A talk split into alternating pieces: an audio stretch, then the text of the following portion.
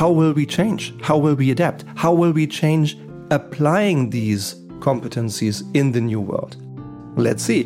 Big, big things happened, and I'm curious how will AI and human intelligence influence leadership this year? I think the winners will be the ones who play both hand in hand.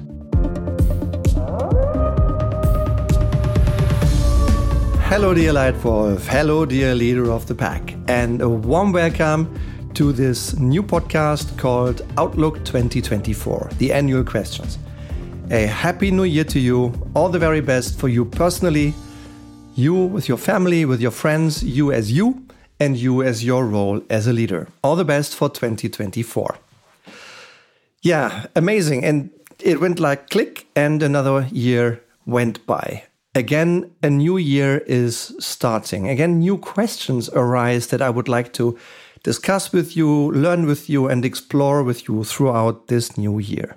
The questions I ask myself looking forward include big ones like Will the wars come to an end? Which is my biggest wish for the year.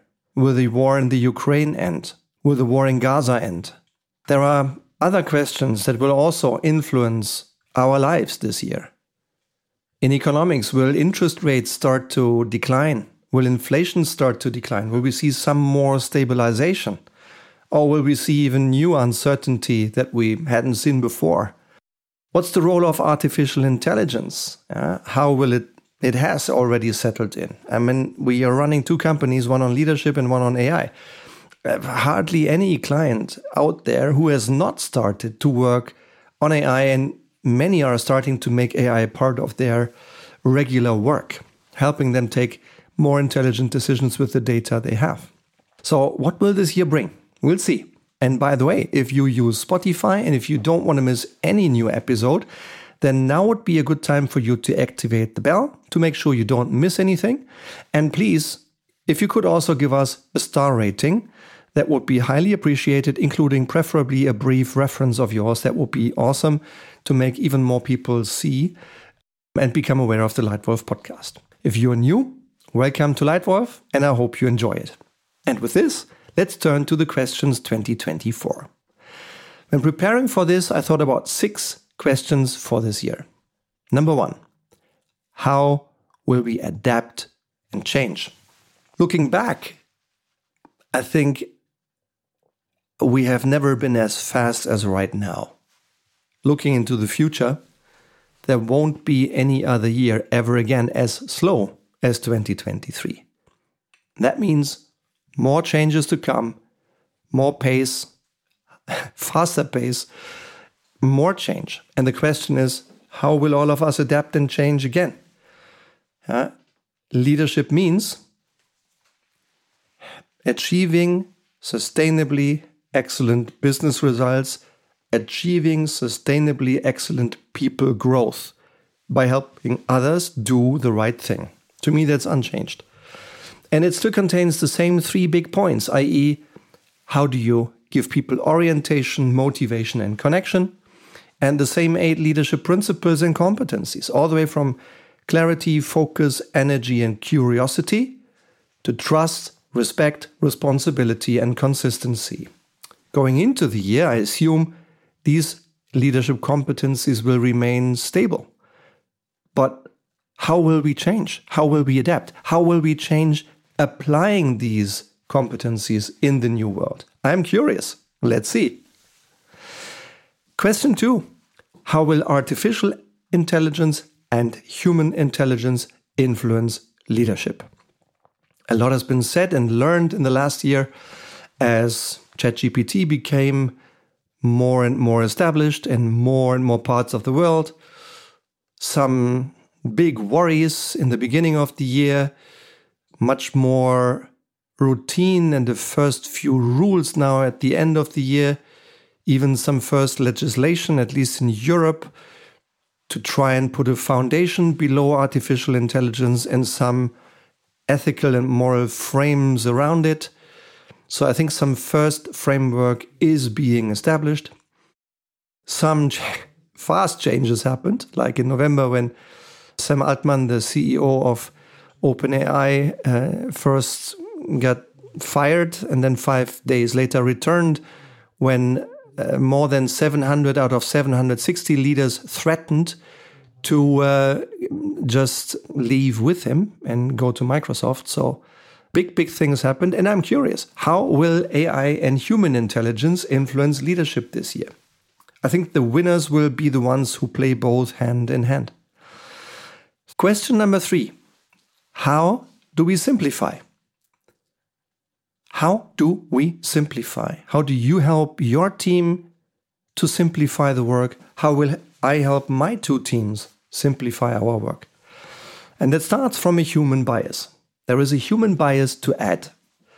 When faced with the need to take a decision, particularly when under pressure, we tend to fall back into our strongest habits.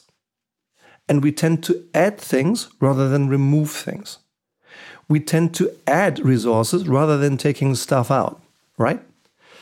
This has been proven with a study years ago using Lego, where people were asked look, there is an unstable structure, and there are two options. You either remove one stone and the solution is there, or you add stones. Here you have stones, but for every stone you add, your reward will be reduced. Actually, the obvious solution was to take one stone out, but much more than the majority of people, more than half of them, rather than taking stuff out, added stones. They didn't make the solution simpler, but more complex. Yeah, so there is this bias to add. Many leaders complain about more and more process and fewer and fewer decisions.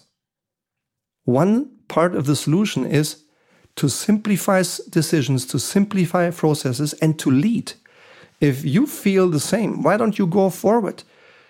Start conversations, start the right conversation, and take some responsibility for taking decisions where you think you know what's right. Go forward and simplify things.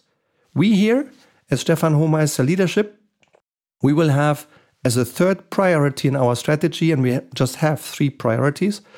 The third one in 24 is simplify growth.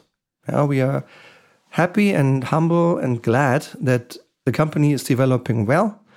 We've served about 9,000 leaders in 140 companies in 600 projects in the last 10 years, all in strategy, leadership, and change. And that means, in order to simplify growth, to simplify our work, we started investing into systems and processes. So last year, we invested a significant amount of money into acquiring a CRM system for the first time in our company's history, and also time into designing processes. Now, this year in 2024, the priority is to really run the system, run the process, and develop process routines. We will not launch any new process. We will not launch any new system this year. This time, this year is all about implementing what we've just started in order to simplify our work. Question four Which leaders will be chosen?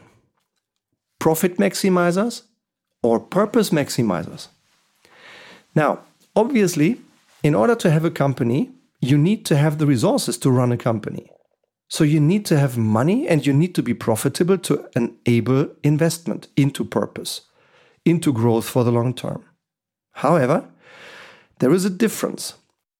While the answer is probably more a balance, between profit and purpose rather than an either or, I am really curious to see what leaders will be chosen this year. And since we are working for so many companies, we've seen a lot in the last couple of years. On the one hand side, we are working in the PE environment, private equity environment, where we are supporting quite a number of often very successful companies in environments where rapid performance is expected. Yeah? So, one of the companies who worked with us on vision, on strategy, on leadership principles, on leadership training, on individual executive coaching for four years, they started four years ago with six people. They are now at 1,600 people and just ahead of their first successful exit, changing owners. It's amazing to see how they grow, and they are just a tremendous team led by a tremendous CEO, one of the five best people I have ever met. So that's the one extreme, yeah, private equity environment, need for more rapid performance, also fast in replacing CXOs. On the other hand, maybe slightly lower growth rate, but still enormous and consistently high profit margin. Another example, this time in a family owned environment. Yeah, it's a global business in the consumer goods space with an Italian home base, has been around in the world for decades. And just before the break, I had a wonderful, almost one and a half hour one on one with the owner. And he said, Stefan, two things 15 to 17% profit margin is enough. I do not want more. I only accept making more money if we invest this incremental money into more purpose. Unquote. And the second one was Stefan, if I had to choose between a C level leader who gives me 1 or 2% more profit in the short term, but not guaranteeing 100% purpose. And on the other hand, an alternative C level manager and leader who delivers a percent or two less in profit, but guarantees and lives and role models our company's purpose, I will always choose the latter in a heartbeat. Unquote. And I'm curious, curious to see as the world gets even faster, and that's to me for sure, uh, the next year will see another year of exponential growth in speed. Which leaders will be chosen? Profit maximizers or purpose maximizers? Question five How will companies succeed in leadership transformation from managers to leaders? We need both. All right? We need to manage and we need to lead. I'm clear on this. And maybe to clarify the meaning of the two words, for me, management means doing things right, while leadership means doing the right things. If I use the analogy of a ladder, then management means using the ladder effectively, step by step, while leadership means making sure the ladder is put against the right wall so that we are really playing the right game. And it also requires remembering that if you transform a business, if you change your business strategy because there is a new competitor or higher competitive intensity in the first place, if there is a slightly shifting customer demand and customer need, or you have a significant change in technology, and some businesses have all three at once these times, then you need a new strategy, like one of our big clients. It's a global champion, around 20,000 employees, growth in the US, growth in Asia, however, sales loss in Central Europe. We've been tasked to transform about 250 directors and C level leaders. And without a doubt, despite being challenged on the profitability short term, there was no hesitation to question or even reduce the program. It's continued, it remains one of two high priorities. And that is because the whole C level, led by a smart CEO, a smart CHRO, they all understand that in order to make the new strategy work, which is so different from the old one, you must transform leadership. People must learn to lead differently. And I'm curious to see how companies will transform leadership in 2024, also in light of the other questions. And question six how to remain human at ever higher pace. Going back to Charlie Chaplin, who probably round about a hundred years ago said the following quote We think too much and feel too little. Unquote. What a great statement. Thank you, Charlie Chaplin. And by the way, I sometimes feel detected. I think in a world that has changed in the last 10, 20, 30 years, all the way from top down management to leadership on eye level, from telling people what to do to asking people what they think, from just instructing to connecting. It is so much more important to give people the feeling of connectedness, the feeling of psychological safety. These are not thoughts, these are feelings. And I think it's important to not only keep the current intensity of feeling our people, possibly we even need to dial up. And that in a world that I predict will get ever faster and faster. So, my question how to remain human and maybe also how to live emotion and connectedness at even higher pace. I'm curious what you think. I'm curious in your answers. I'm even as curious in your questions. And I look forward to experience this year 2024 together with you. By the way, if you want to transform yourself, if you want to transform your team, or if you want to transform your entire company in terms of strategy, strategy execution, leadership, or change.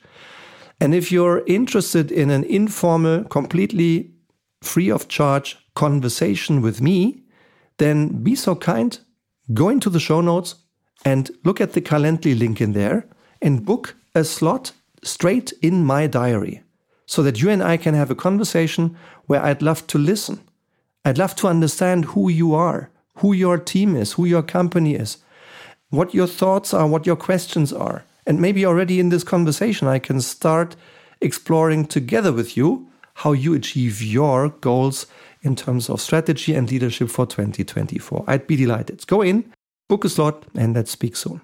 So I hope you've enjoyed it. Here are the six questions recapped one more time. The annual questions for Leitwolf 2024. 1. How will we adapt and change? 2. How will artificial intelligence and human intelligence influence leadership? 3. How do we simplify? 4. Which leaders will be chosen? Profit maximizers or perfect maximizers? 5. How do companies transform their leadership from management to leadership. And six, how to remain human at ever higher pace. I hope you've enjoyed it. I hope you look forward to the next session and I welcome you again, ideally already next week, when it's time again here to learn together how we establish a well led world. Thanks for your time. I hope you've enjoyed it and see you soon. Your Stefan.